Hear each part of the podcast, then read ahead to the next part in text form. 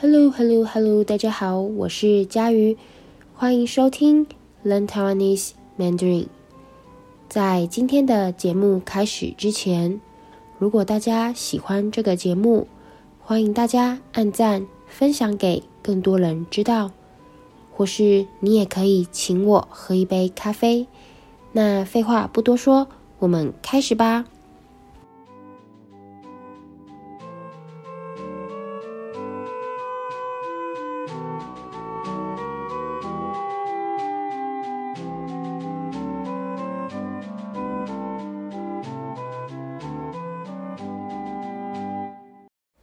嗨，大家好！台湾的学校开始放寒假啦。如果你还是学生，也在放寒假，那么先祝大家寒假快乐。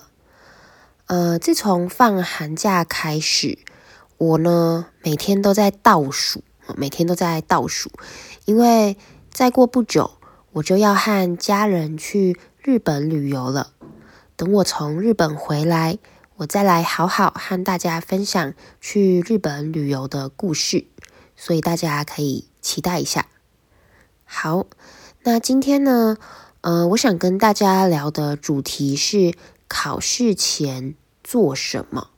我想来跟大家介绍台湾的考试文化，包括考试前我们会做什么事情，会吃什么东西来祝福自己或别人考试顺利，呃，我会想跟大家介绍这个主题，其实是因为上个星期台湾高中升大学的大考刚结束。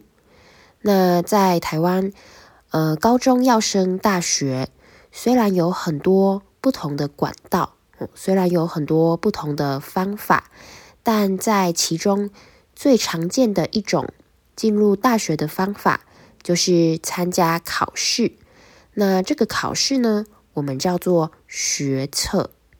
学测，呃，学测在每年的一月底、二月初举行，所以像今年考试就是在上个星期。哦，那呃，虽然我已经离这些考试有一段时间了，我已经很久没有自己去考试了，但是。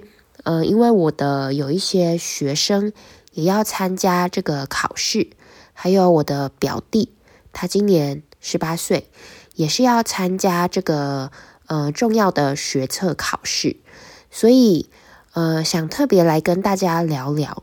好，而且呃在台湾还有许多亚洲地区，其实考试文化一直以来都是很重要的。借这个机会了解一下，不但能提高大家的中文能力，还可以让你了解呃这些特殊的考试文化。好，那第一个我想介绍的是包高中的活动。包高中，呃，如果你在台湾生活了很长一段时间，或是你在台湾，你的工作是跟教育有关的，你会发现，诶，很多学校补习班在重要的考试之前会举办这个包高中的活动。学校的老师或是家人朋友会准备三种食物让考生吃。考生，考生就是参加考试的人，参加考试的学生。那大家会准备给考生吃的三种食物是什么呢？是包子、蛋糕，还有粽子。好，那每种食物呢都有它特别的意涵，都有它特别的意思。包子，包子的包呢有一定可以的意思。那再来蛋糕，蛋糕的糕。发音跟另一个高，也就是身高的高一样。那蛋糕哦，高代表吃了呢，可以带你往更高、更好的地方去。好，那最后一个，呃，粽子，粽子的粽，发音听起来很像另一个字“中”哦，就是中奖啊、中乐透的那个“中”。中这个字呢，当动词用，四声，有达成、考上的意思。所以这三个食物——包子、蛋糕、粽子，合起来就变成了“包高粽”。包高粽，意思就是吃了之后，你可以，呃，你一定可以考上最好的学校，进入你心中的第一志愿，进入你觉得最棒的学校，你最想去的学校。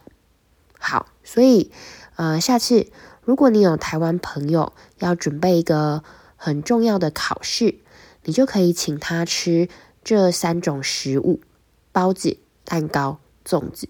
祝福他包高中，考试顺利。那呃，现代人呢，为了方便，很多时候不一定会真的准备这些食物。有些人会去买跟这些食物相关的吊饰，挂在自己的书包、铅笔盒上，当做呢是考试的幸运符。好，那再来说到考试前会做什么？除了刚刚介绍的包高粽活动，还有一个，呃，很多人都会做的，那就是去寺庙里拜拜，祈求上天，祈求神明可以为你带来好运。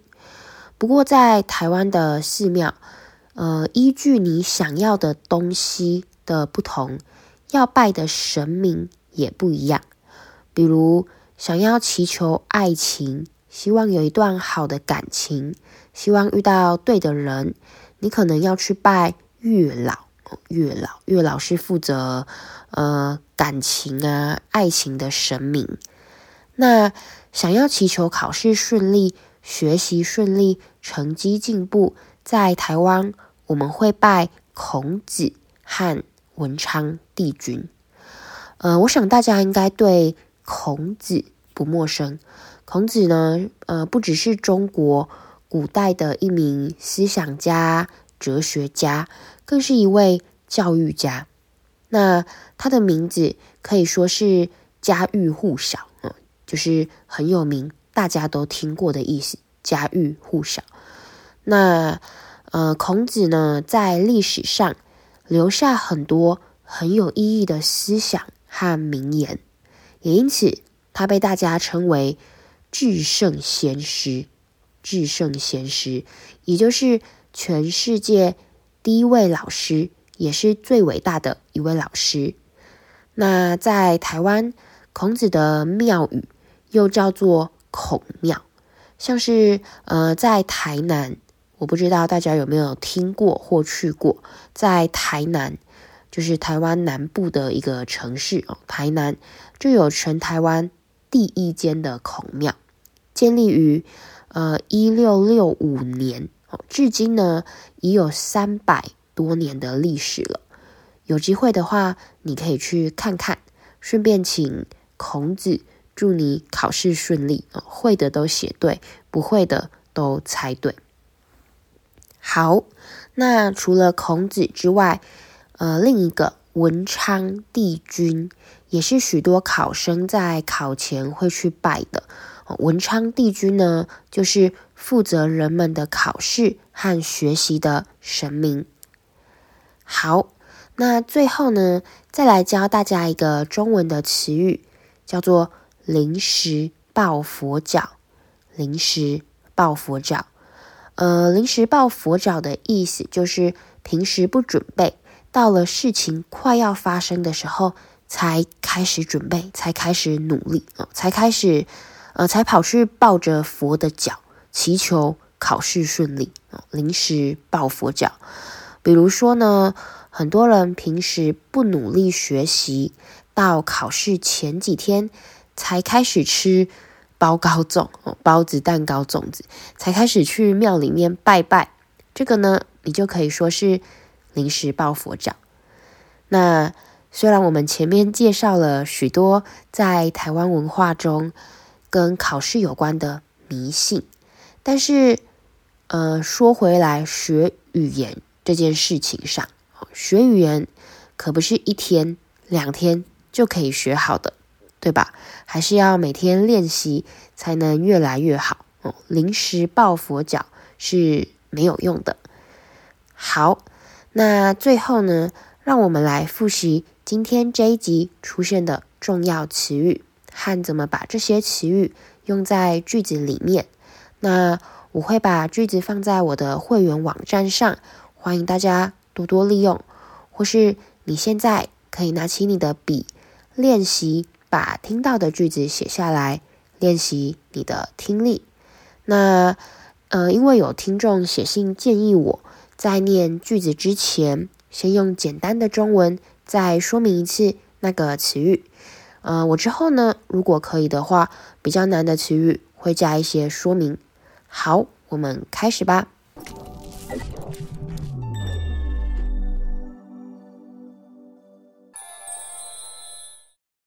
第一个学测，学测就是学科能力测验的简称，是台湾学生升大学的考试之一。例如，他正在努力准备学测。希望能考上理想的大学。第二个包子，包子，一种传统的中国小吃。例如，我今天早餐吃了一颗包子和一杯豆浆。第三个蛋糕，蛋糕，一种甜点，通常由面粉。糖、奶油等做成，有各种口味和形状。例如，生日时，朋友送了我一个美味的草莓蛋糕，真是令人惊喜。第四个，粽子，粽子，端午节时会吃的传统食物。例如，每年端午节。家人一起包粽子，是我最期待的节庆活动之一。第五个意涵，意涵表示某事物代表的意思。例如，这部电影背后的意涵很深，没有表面看到的那么简单。第六个达成。达成，成功实现或完成某个目标。例如，透过大家分工合作，我们终于成功达成了今年的目标。第七个，第一志愿，第一志愿，在升学时，学生心中第一个想去的学校。例如，他顺利考上了自己的第一志愿，高兴的又叫又跳。第八个，吊饰，吊饰，用来装饰的东西，通常用于装饰房间或节庆。例如，他在房间里挂上了一些彩色的吊饰。让整个空间看起来更加有活力。第九个，幸运符，幸运符被认为能带来好运的东西。例如，在考试前，他总是随身带着一个幸运符，希望能够顺利通过考试。第十个，祈求。祈求表示诚心的祈祷或请求，例如他跪在庙前祈求平安，期望家人都能够健康快乐。第十一个，月老，月老，中国传统信仰中的神明，负责人们的感情、爱情，例如。有些人会到庙里拜月老，希望能够找到好的对象。第十二个，孔子，孔子，古代中国的哲学家和教育家，也是儒家学派的创始人。例如，学生们学习孔子的思想，以培养良好的品德和学问。第十三个，家喻户晓。家喻户晓，这是中文成语，表示一件事或一个人很有名，大家都知道。例如，这个城市的地标已经是家喻户晓，游客来了都会前来参观。第十四个，文昌帝君。文昌帝君。中国道教信仰中的神明，负责人们的学习和考试。例如，考试前，一些学生会祈求文昌帝君的保佑，希望能够取得好成绩。第十五个，临时抱佛脚。临时抱佛脚，形容在事情即将结束前才赶紧补救。例如，他平常完全不看书，考试前一天晚上才临时抱佛脚的看课本，希望能够记住重要知识。好，那这就是今天的 Learn Taiwanese Mandarin 啊，今天这一集的 Learn Taiwanese Mandarin 就到这里，我们下次再见喽。拜拜，拜拜拜拜拜拜。